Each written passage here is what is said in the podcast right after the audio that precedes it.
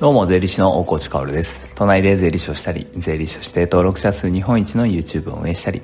オンラインサロン大河内薫マネリテ戦略室を運営しています。僕の人生をかけての目標は、お金の教育を義務教育に導入すること、そして日本全体のマネリテラシーを高めていくことです。それに向けて、えー、YouTube、ラジオ、Twitter や書籍などを使って、お金の教養、税金の知識をカジュアルに発信しています。さて皆さんいかがお過ごしでしょうか？今ね、自分でもびっくりするぐらい、なんか声がウキウキしてるなって思うんですよね。えー、今日は朝起きて、えー、ツイッターを見ていたらニュースが飛び込んできまして、え、ナインティナインの岡村隆史さんが結婚するそうです。結婚したそうですかな？わかんないけど。でもとにかく結婚するみたいなんですよね。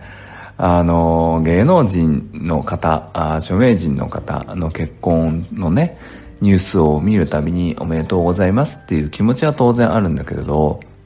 まあお会いしたこともなければね、お話ししたこともないので、それ以上の気持ちは特にないんですが、なぜだかね、うん、このニュースを聞いた時は本当に心温まる気持ちになって、えー、心の底から、ああ、よかった、おめでとうございますって思ったんですよね。なので、なんか今ウキウキしてます、すごく。だからね、冒頭の最初の25秒ぐらいの喋りでね、あれなんか今日大河内の様子違うなって気づいたあなたは、もう十分に大河内薫フリークですよ。そんなね、くだらないことはあいいんですが、えっ、ー、と、岡村隆史さんが僕なんで好きかなって今ちょっと考えてたところ、やっぱりこの方って挑戦する人なんですよね。えー、めちゃイケ、えー、めちゃめちゃイケてるをですね、見てた人ならわかると思うんですけど、やっぱりずっと挑戦している人なんですよ。だから僕好きなのかなって思いましたね。えー、もう本当に心温まるニュースをありがとうございます。なぜだかね、えー、話したこともない、会ったこともない方なんですけれども、すごく、すごくすごく、心温まるニュースだったのでご紹介させていただきました。本当におめでとうございます。さて本題に行ってみましょう。今日はですね、言葉を届けるときに、絶対に外せないこと、絶対に重要なことっていうのを話していきたいと思います。まあこれ結論言ってしまえば、結果ですね。結果が全てだと思います自分がどれだけの結果実績を引っ提げているかそしてもっと言うんであれば信用を持っているかっていうことですね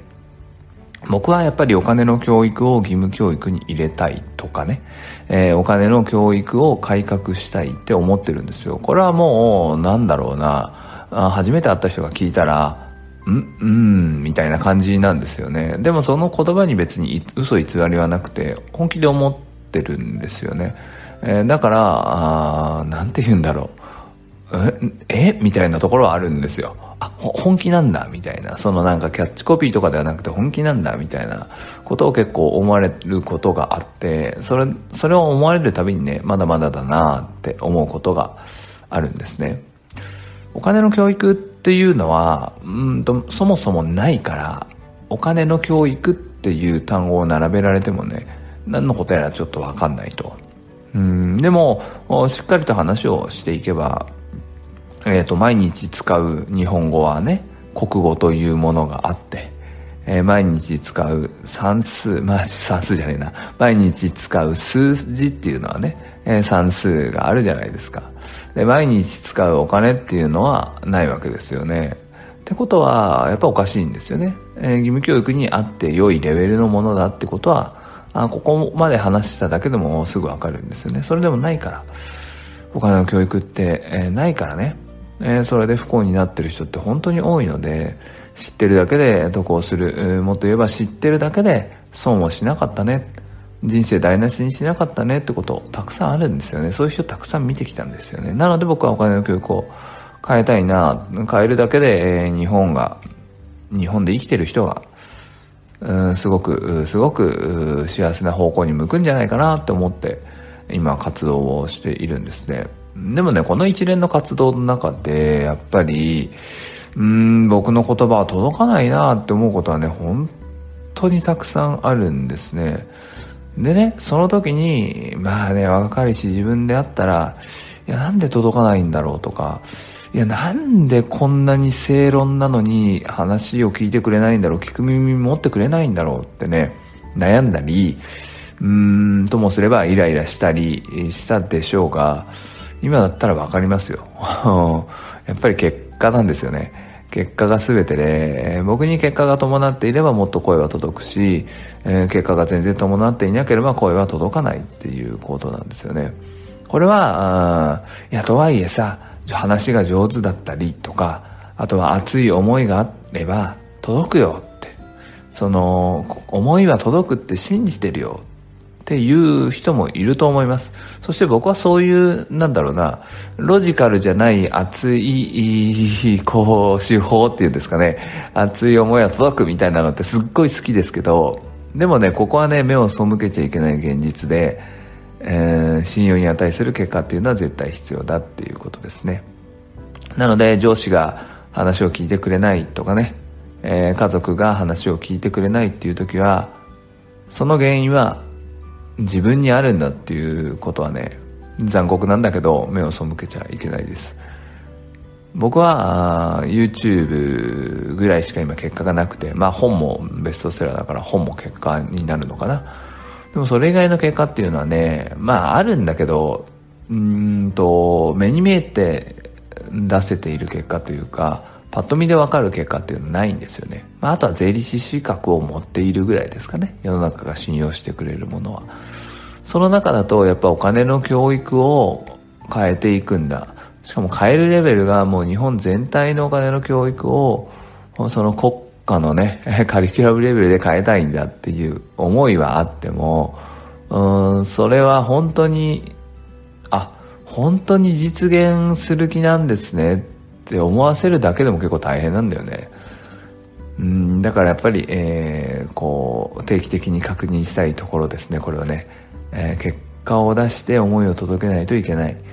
ここから目を背けちゃいけないっていうことですね。これは本当に日常レベルのちっちゃいものでもやっぱりあってね、えー、僕はあ小さい頃というかうーん高校の頃、まあ、大学に行く時にやっぱり名古屋出身でね、えー、日本大学芸術学部に行きたくて、まあ、東京に出てしかも次第で、えー、しかも次第より倍ぐらい学費がかかるっていうね、えー、これはやっぱりね、えー、思いが思いだけだとねやっぱ親を説得できないんですよね。じゃあどんな結果を出したかっていうと学費を稼いだってことです。僕は1年分しか出せなかったけど本当に初年度の学費をその後ほど払うわけじゃなくてね初年度の学費を入学する時に揃えたっていう感じですね。バイトで。いくらだったかな？100万円以上してたよね。130170とかだったかな？それぐらいを揃えて、えー、まあ、結果を見せて行きたいんですと親に援助をいただいたっていう感じですね。なのでやっぱりうんこう思いを伝える時っていうのはそれなりの結果が必要だっていうのはこう体験ベースではねすごく。こう分かると思いますよ。振り返ってみて皆さん実際の皆さんが振り返ってみてあの時ああの熱い思いが届いたなって思うことがあればねそこにどんな結果があったか。自分にどんな結果があって自分にどんな信用に値する実績を持っていたかっていうのを考えてみるとね。それは今に生きると思います。僕はやっぱり本当にこれは目を背けたい。背けたくて仕方がない現実なんだけれどでもこれを受け止めなきゃ前に進めないなっていうのは分かっているので、えー、定期的にお話ししたい内容ですね、